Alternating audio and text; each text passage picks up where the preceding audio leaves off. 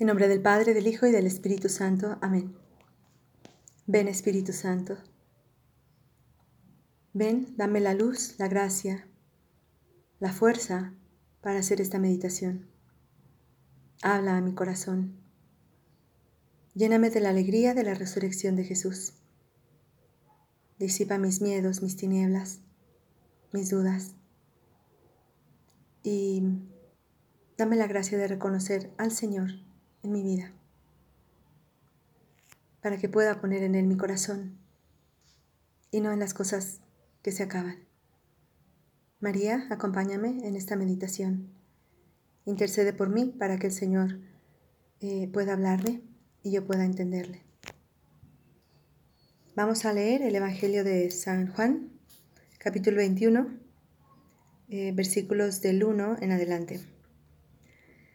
Después de esto Jesús apareció otra vez a los discípulos a orilla del mar de Tiberíades. Sucedió así. Estaban juntos Simón Pedro, Tomás, llamado el mellizo, Natanael, el de Cana de Galilea, los hijos de Zebedeo y otros dos discípulos. Simón Pedro les dijo, Voy a pescar. Ellos le respondieron, Vamos también nosotros. Salieron y subieron a la barca, pero esa noche no pescaron nada. Al amanecer Jesús estaba en la orilla, aunque los discípulos no sabían que era Él. Jesús les dijo, Muchachos, ¿tienen algo para comer? Ellos respondieron, No. Él les dijo, Tiren la red a la derecha de la barca y encontrarán. Ellos la tiraron, y se llenó tanto de peces que no podían arrastrarla. El discípulo al que Jesús amaba dijo a Pedro, Es el Señor. Cuando Simón Pedro oyó que era el Señor, se ciñó la túnica, que era lo único que llevaba puesto, y se tiró al agua. Los otros discípulos fueron en la barca, arrastrando la red, con peces porque estaban solo a unos metros de la orilla. Al bajar a tierra vieron que había fuego preparado, y un pescado sobre las brasas, y pan. Jesús les dijo, Traigan algunos de los pescados que acaban de sacar. Simón Pedro subió a la barca y sacó la red a tierra, llena de peces grandes. Eran 153. y a pesar de ser tantos, la red no se rompió. Jesús les dijo, vengan a comer. Ninguno de los discípulos se atrevía a preguntarle, ¿quién eres? Porque sabían que era el Señor. Jesús se acercó, tomó el pan y se lo dio, e hizo lo mismo con el pescado. Esta fue la tercera vez que Jesús, resucitado, se apareció a sus discípulos. Palabra del Señor, gloria a ti, Señor Jesús. ¿Qué vemos en este Evangelio? Primero vemos a Pedro y compañía que están en casa y no pueden dormir. No nos dice eso el Evangelio, pero de repente a Pedro se le ocurre ir a pescar a medianoche y los otros van con él. ¿Por qué no pueden dormir? Porque han pasado tantas cosas en su vida. Cristo ha muerto hace unas semanas y ahora resucitado. Ellos han sido llamados por Dios a esta aventura de la salvación de la humanidad.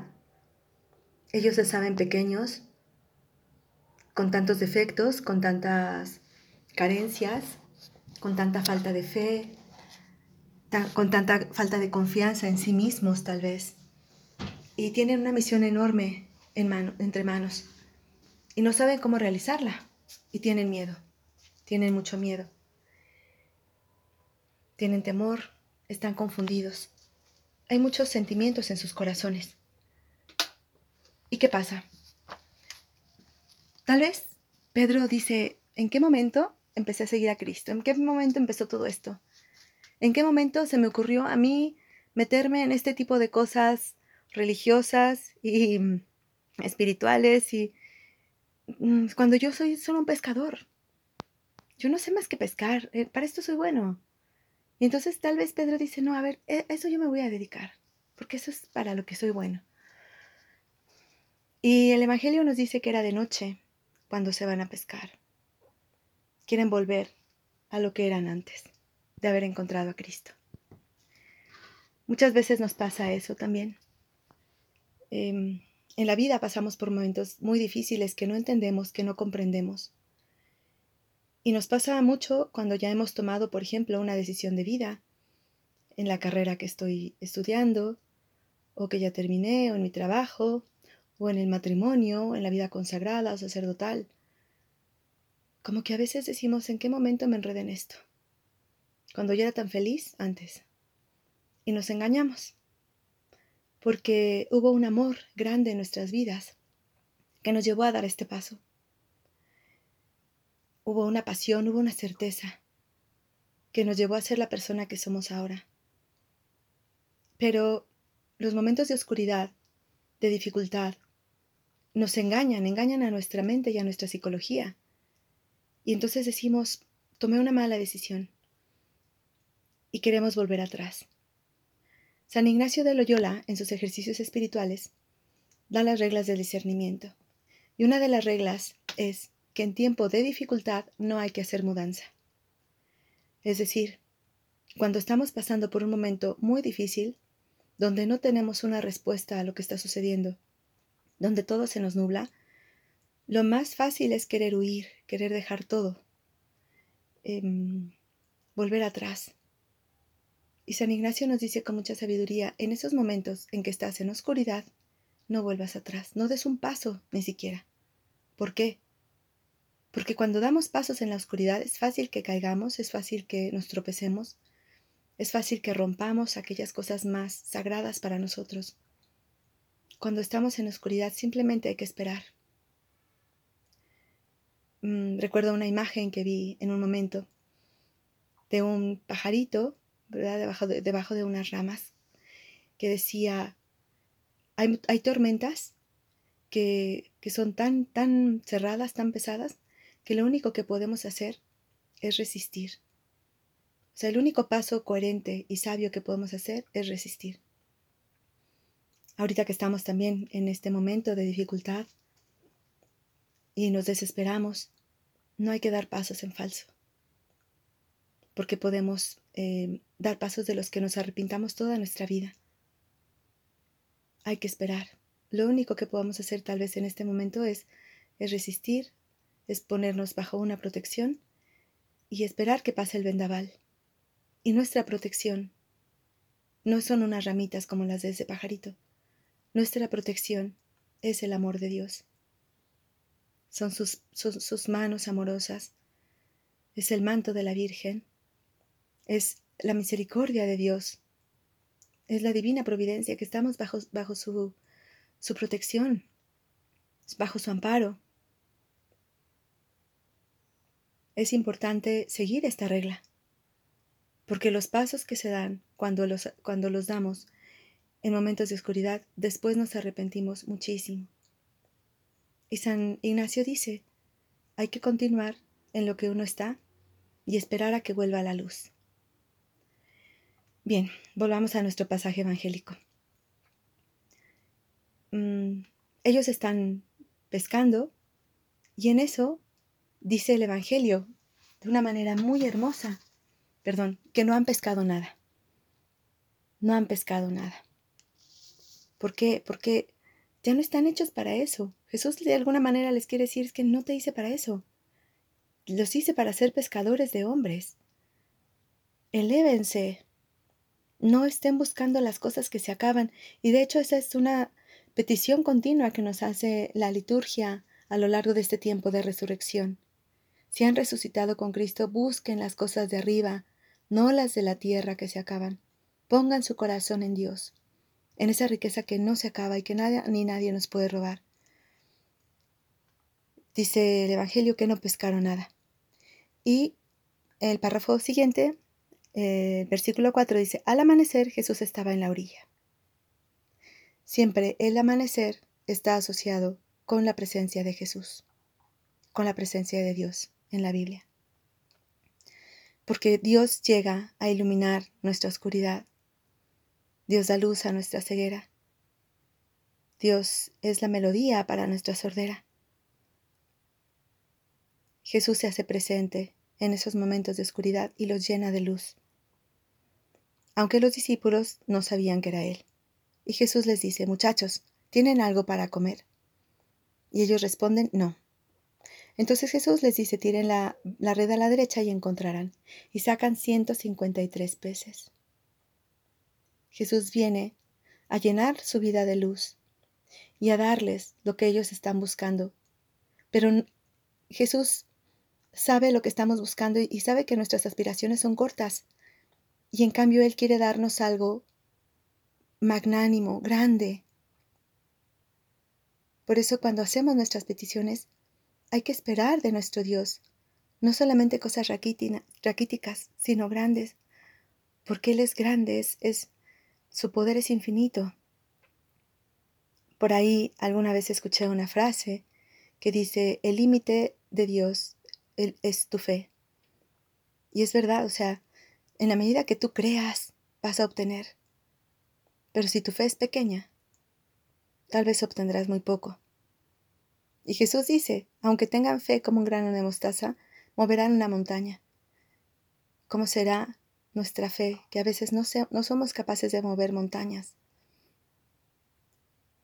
La primera montaña que hay que pedirle a Dios que nos quite de al lado es esa falta de fe, de confianza en su poder.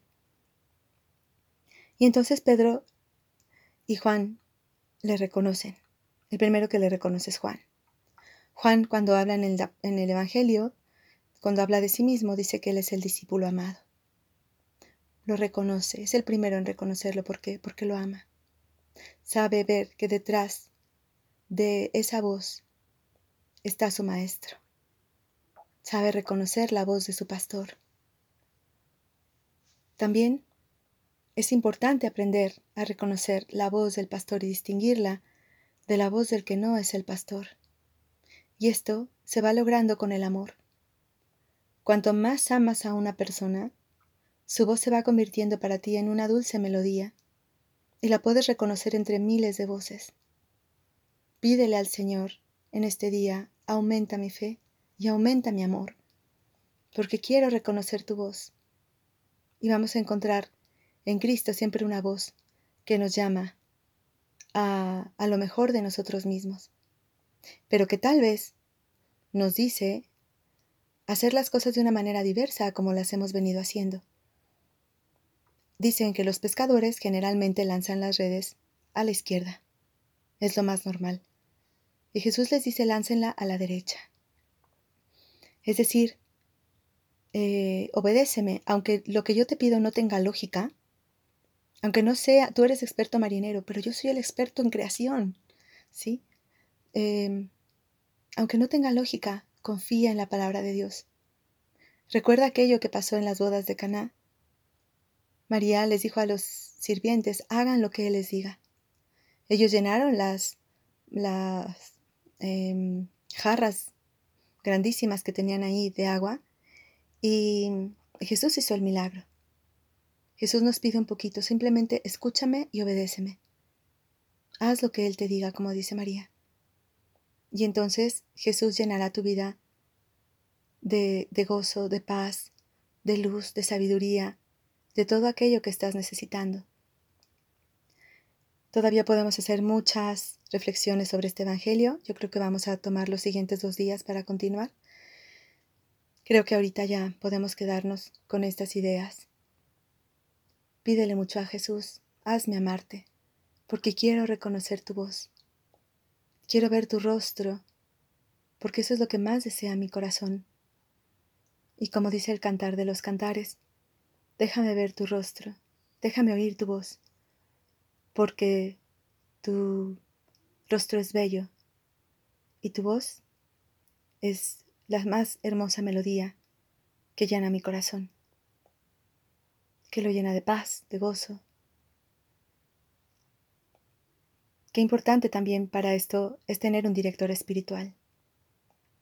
Les animo a buscar un director espiritual o una directora espiritual, alguien que te pueda guiar en el camino, que no, no te permita dar pasos en falso, no te permita ir atrás cuando el camino que se te presenta en adelante a lo mejor está difícil, pero es justo el paso que tienes que dar para una vida más plena.